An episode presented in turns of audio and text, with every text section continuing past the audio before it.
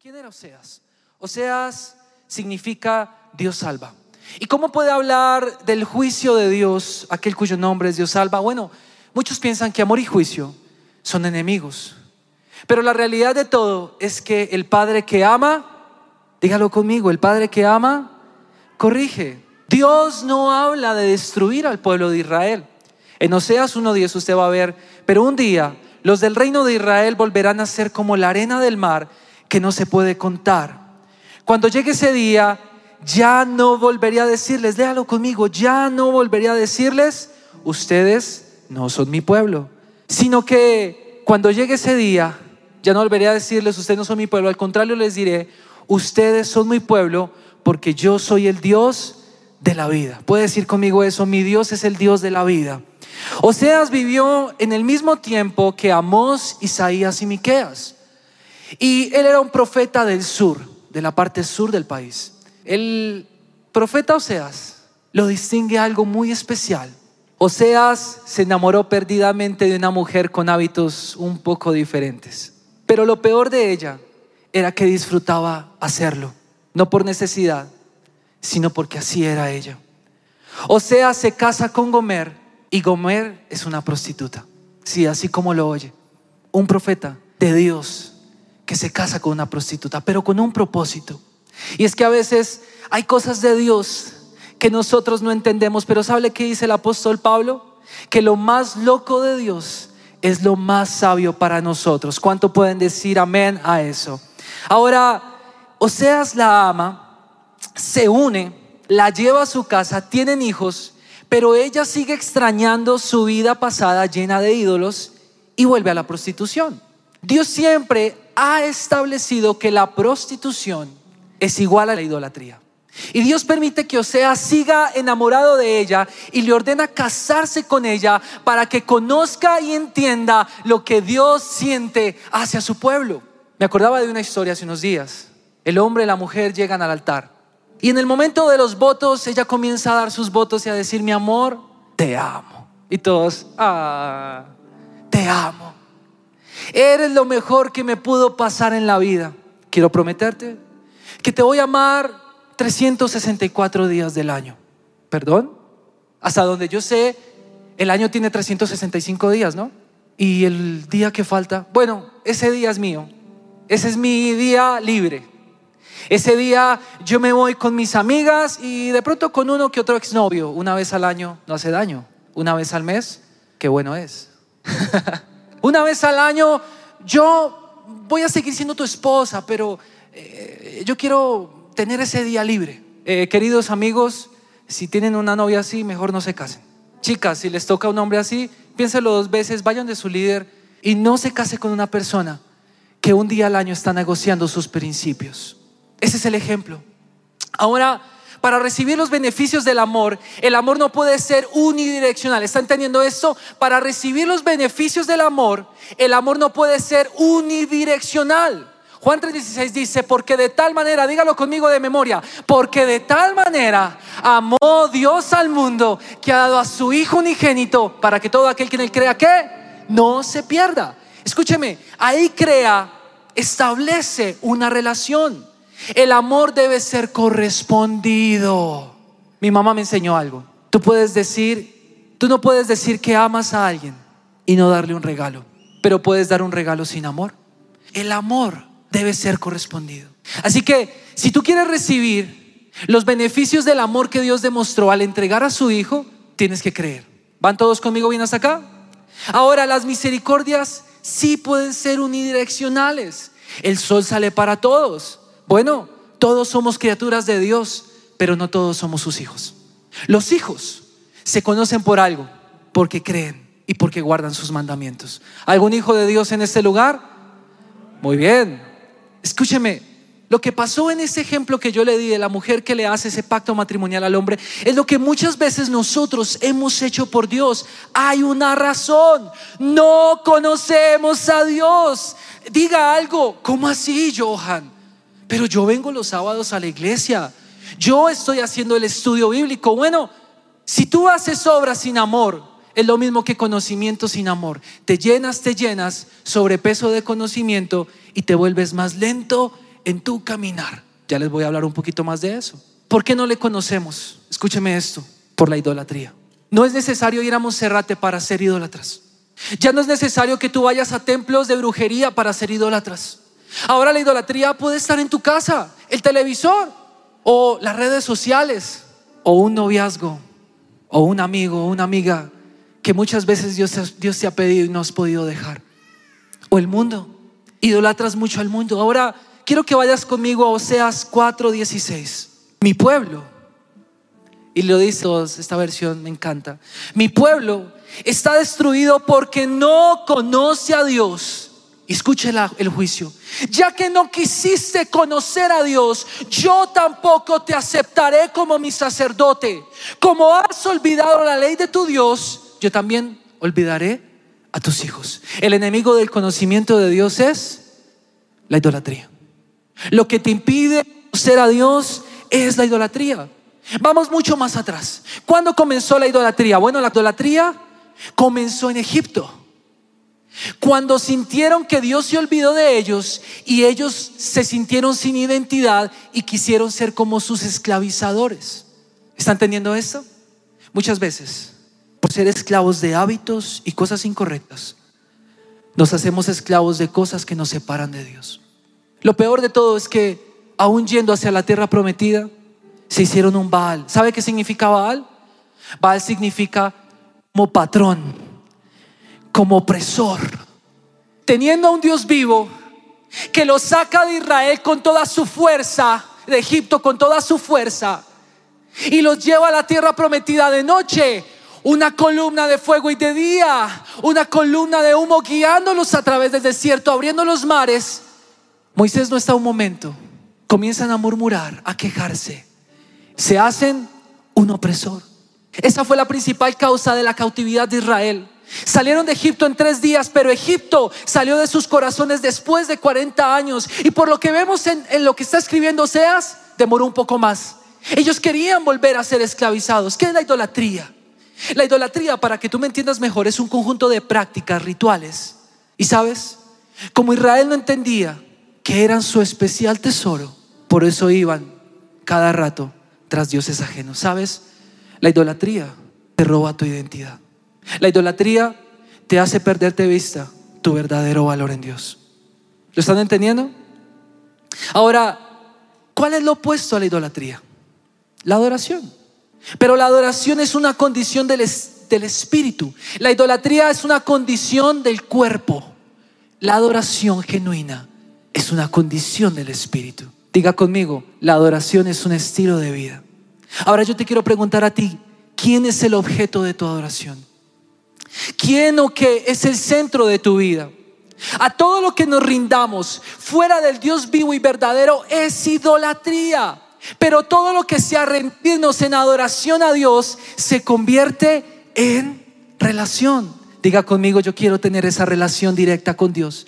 Bueno, la idolatría produce un placer momentáneo, pero consecuencias destructivas en poco tiempo. Oseas 2.6, ¿puede leerlo conmigo? Porque su madre se prostituyó la que dio a luz se deshonró porque dijo, iré tras mis amantes, que me dan mi pan y mi agua, mi lana y mi vino, mi aceite y mi bebida. Y Dios dice, pero seguirán a sus amantes, versículo 7. Y no los alcanzará, los buscará y no los hallará. Entonces dirá, iré y volveré a mi primer marido, porque mejor me iba entonces que ahora. ¿Sabes? Tus ídolos siempre te van a fallar. Ese trabajo que tú le dedicas la gran parte de tu tiempo, de tu día, en un momento se puede acabar. Tus ídolos siempre van a fallar. Deja de idolatrar personas.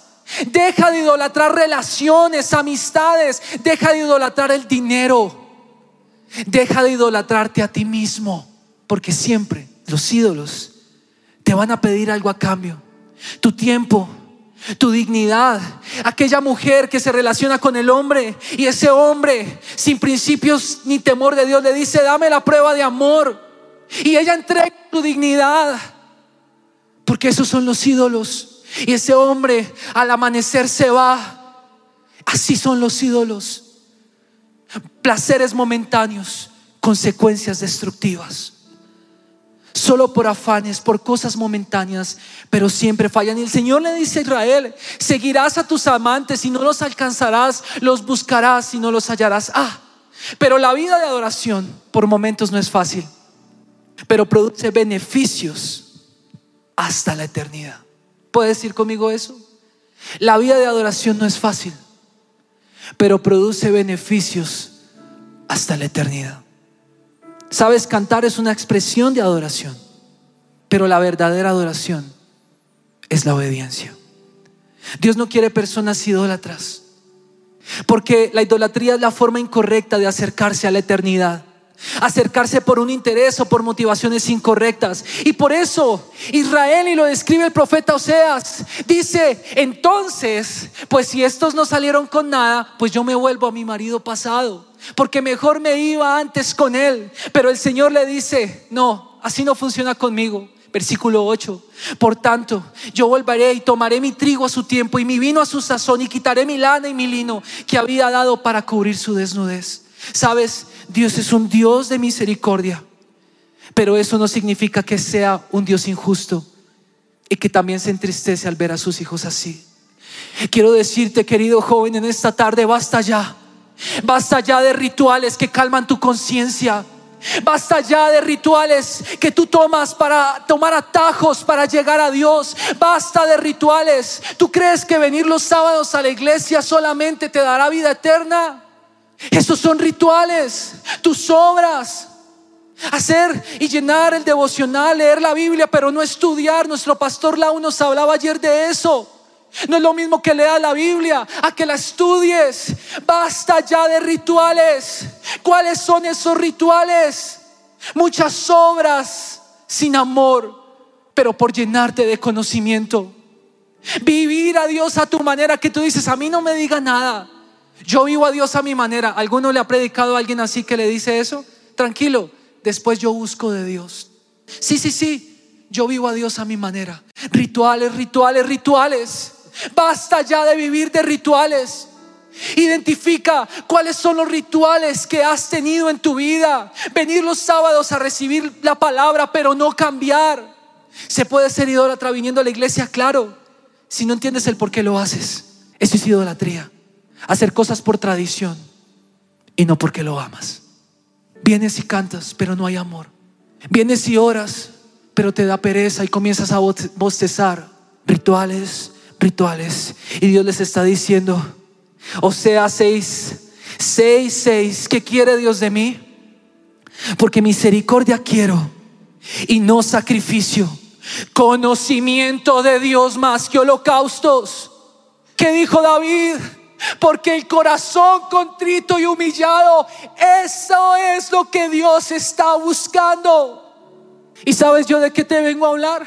Del proceso que estoy viviendo con Dios en este tiempo. Porque sin darme cuenta, comencé a seguir ídolos. Yo cantaba, yo predicaba. Pero un día vino el Señor a la puerta y me dijo, Johan, seguro que es para mí o es para que tú te sientas bien. Y sabe, una cosa es decir que yo conozco a Dios y otra cosa es decir que yo conozco de Dios. ¿Qué quiere Dios de mí? Esa fue mi oración apenas yo entendí esto. Dios, ¿qué quieres de mí?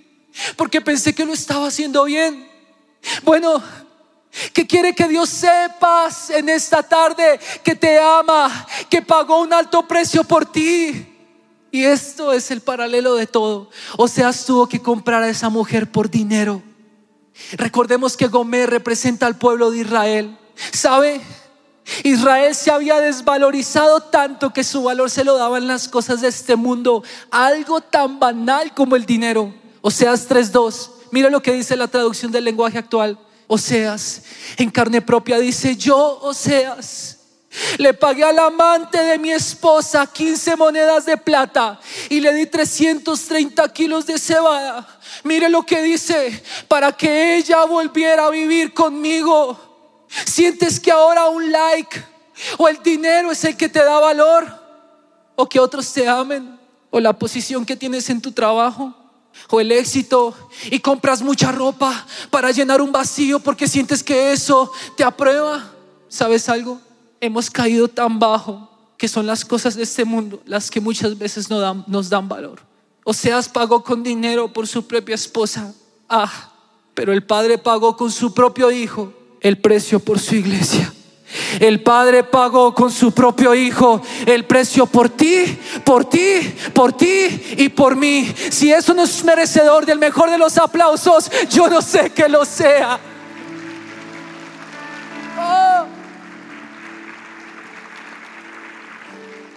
Doblemente suyos, como el niño que hizo el barco con su papá. Y esta historia la hemos escuchado, ¿no? Y en una carrera de barquitos, el barquito se pierde el niño crece, se vuelve un hombre de negocios importante con dinero.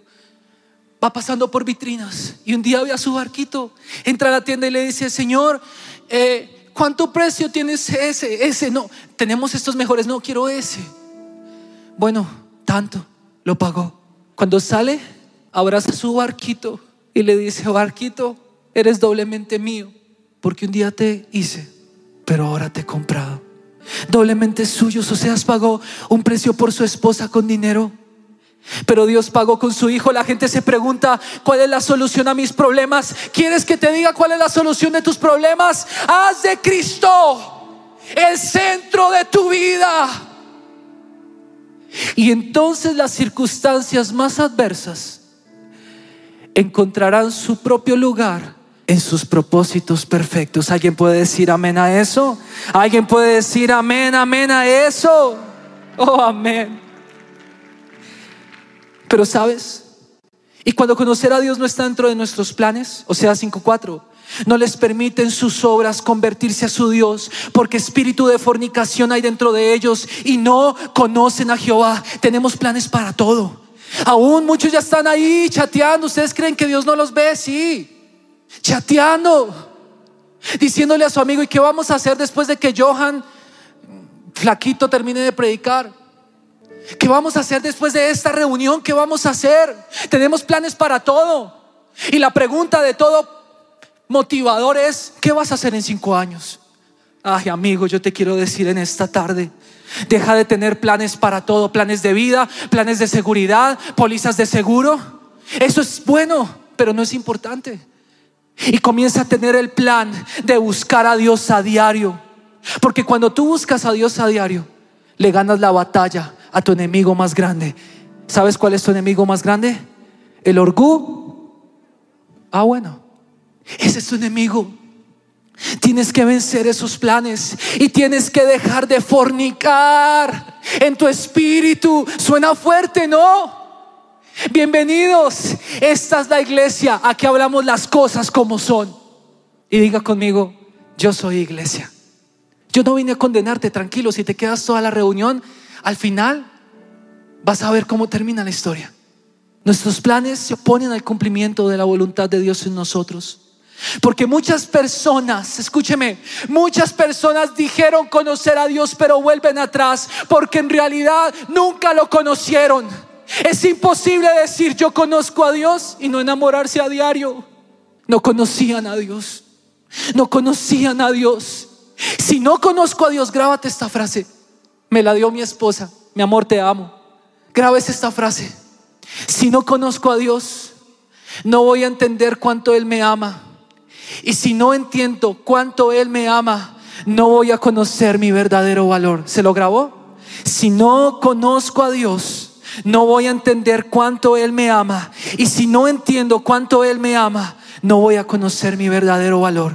Y si no conozco mi verdadero valor, siempre volveré atrás porque siempre me va a seducir el mundo. Pero si me esfuerzo en conocer a Dios, puedo decir con certeza, y conoceré la verdad, y la verdad me hará, y la verdad me hará libre de todo de toda esclavitud, de toda opresión, de todo Baal. Y entonces que podamos decir, y aún más yo estimo como pérdida todas las cosas en vista del incomparable valor de conocer a Cristo Jesús, mi Señor, porque lo he perdido todo y lo considero como basura, a fin de ganar a Cristo y ser hallado en Él.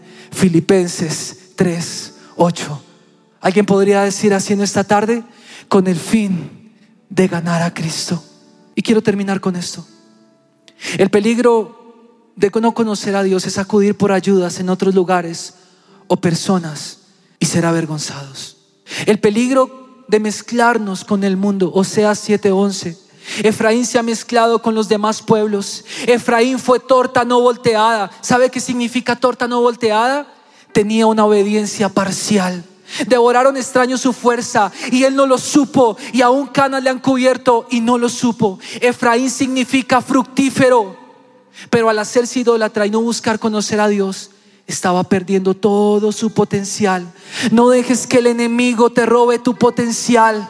Cuando hay idolatría, el corazón se divide y se pierde la fuerza. ¿Y sabes qué dice? Y la soberbia de Israel testificará contra él en su cara.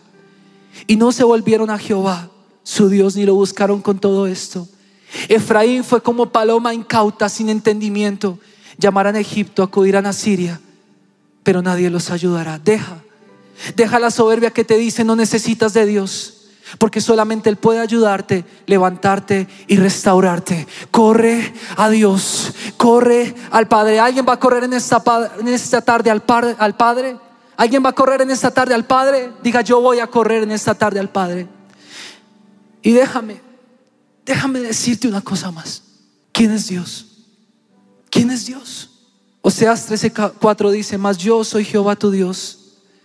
Desde la tierra de Egipto no conocerás pues otro Dios fuera de mí, ni otro Salvador sino a mí. ¿Por qué les recordó a Egipto? Porque allí fue donde conocieron el poder de Dios. ¿Y sabes por qué más? Porque Dios está interesado en hacerte libre. ¿Cuáles son los atributos de Dios? Estamos leyendo con mi esposa un libro que se llama Entrando a la presencia de Dios del doctor Derek Prince. Y él describe siete preciosos atributos. Si estás escribiendo, toma nota. Estos te va a servir.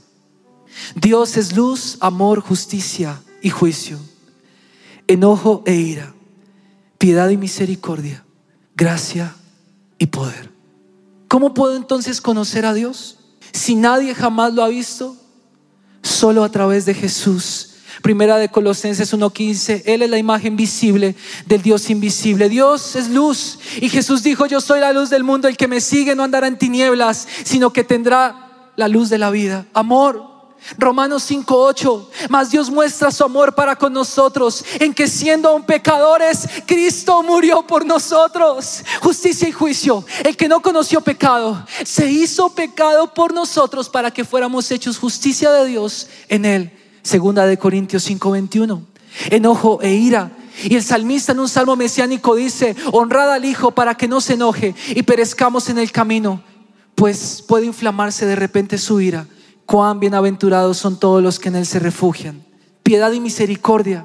Y sabe, piedad y misericordia en la palabra significa amor inquebrantable. Pero Dios que es rico en misericordia por su gran amor con que nos amó, aun estando nosotros muertos en pecado, nos dio vida juntamente con Cristo. Efesios 2.4. Poder. Cristo, poder de Dios y sabiduría de Dios. Primera de Corintios 1.24. ¿Alcanzó a notarlos?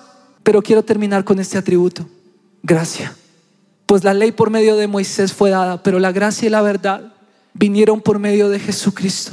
Antes de Jesús, el pueblo de Israel tenía solamente la ley de Moisés y de hecho ellos siguen esperando muchos años a que Dios les hable. Porque después de la caída del templo y de la destrucción del altar, ellos piensan que Dios no habló. Pero gracias a Dios, Él dio su palabra. Jesús, el Hijo de Dios. Alguien puede levantar su mano y decir, Jesús, el Hijo de Dios. Nosotros hoy tenemos a Jesús. Y Jesús se hizo mi sumo sacerdote. Como el pueblo, dice Oseas 4:9. Así será el sacerdote. Los castigaré por su proceder y les pagaré según sus obras. Mucho del juicio que vendría sobre Israel era porque los líderes habían sido desobedientes. ¿Cuántos líderes hay acá? Levanten su mano. No le dé vergüenza, levante su mano. Nosotros tenemos una gran responsabilidad, líderes. Pero los sacerdotes le echaban la culpa al pueblo. Era el camino fácil. Pero Jesús, nuestro sacerdote, tomó nuestros pecados y errores y no nos echó la culpa. Y yo quiero que te puedas colocar en pie en esta tarde, tomar tu Biblia. No tengo mucho tiempo. Pero sé que la presencia de aquel que me ha estado hablando está en este lugar. Hebreos 4:14 dice, por tanto, toma tu Biblia, la vamos a leer en un momento. Por tanto, ya que tenemos un gran sumo sacerdote que entró en el cielo, Jesús, el Hijo de Dios. Aferrémonos a lo que creemos. Nuestro sumo sacerdote que comprende nuestras debilidades. Porque enfrentó todas y cada una de las pruebas que enfrentamos nosotros. Sin embargo, y dígalo conmigo, Él no pecó. Dígalo conmigo, Él no pecó. Así que acercámonos con toda confianza al trono de la gracia, nuestro Dios. Allí recibiremos su misericordia y encontraremos la gracia. Abra sus brazos y diga gracia. Pero dígalo fuerte, gracia. Con la que nos ayudará cuando más lo necesitemos. Grábese esto. Necesitamos la misericordia para el pasado y la gracia para el futuro. Por eso este mensaje se llama por pura gracia. No esperes estar angustiado para buscar a Dios. O sea, 5.16 dice, andará y volveré a mi lugar, dice el Señor, hasta que reconozcan su pecado y busquen mi rostro y en su angustia me buscarán. Hoy, la voz que clama en el desierto nos está diciendo, vuelve, vuelve. María, Juan, José, Johan, vuelve, vuelve. Y Oseas 4.1 dice que, y puede leer conmigo Oseas 14, por favor. Oseas 4.1 dice que ellos se volvieron idólatras y por eso ya no tenían la paternidad de Dios. Pero en Oseas 4 dice, 14, perdón, versículo 4, yo sanaré su rebelión y los amaré de pura gracia porque mi ira se apartó de ellos. Y eso es lo que el Señor te dice en esta tarde te voy a amar de pura gracia. Amo tus obras, pero disfruto más tu compañía. Amo que vengas y cantes, pero disfruto más cuando te rindes. No es lo mucho que podamos hacer, es por pura gracia. Y ahora quiero ir contigo y que tomes tu Biblia. Oseas 4, versículo 14. ¿Puedes leerlo conmigo? Abre tu Biblia o préndela si la trajiste en el celular. Pero he aquí que yo la traeré y la llevaré al desierto y hablaré a su corazón. ¿Por qué el desierto? Porque es el lugar donde no hay ruidos, ya no hay planes, solo una sed insaciable. Y Él, ¿te sientes en un desierto? Tranquilo, no has quedado solo, no has quedado sola. Y en el versículo 16 dice, no me llamarás, ya no me llamarás opresor me llamarás tu marido y me llamarás Ishi. ¿Sabes qué significa Ishi? Una expresión de la relación matrimonial de amor más profunda e íntima. Si te vuelves a conocer a tu Señor a diario, no tendrás miedo, sino que amarás su presencia. ¿Y sabes qué te dice más el Señor hoy? Yo te cambio el nombre. No te llamarás más Loruhama, que significa indigno de misericordia, sino que te llamarás digno de misericordia. No te llamarás más lo ami, que significa yo no soy tu Dios, sino que te vas a llamar hijo.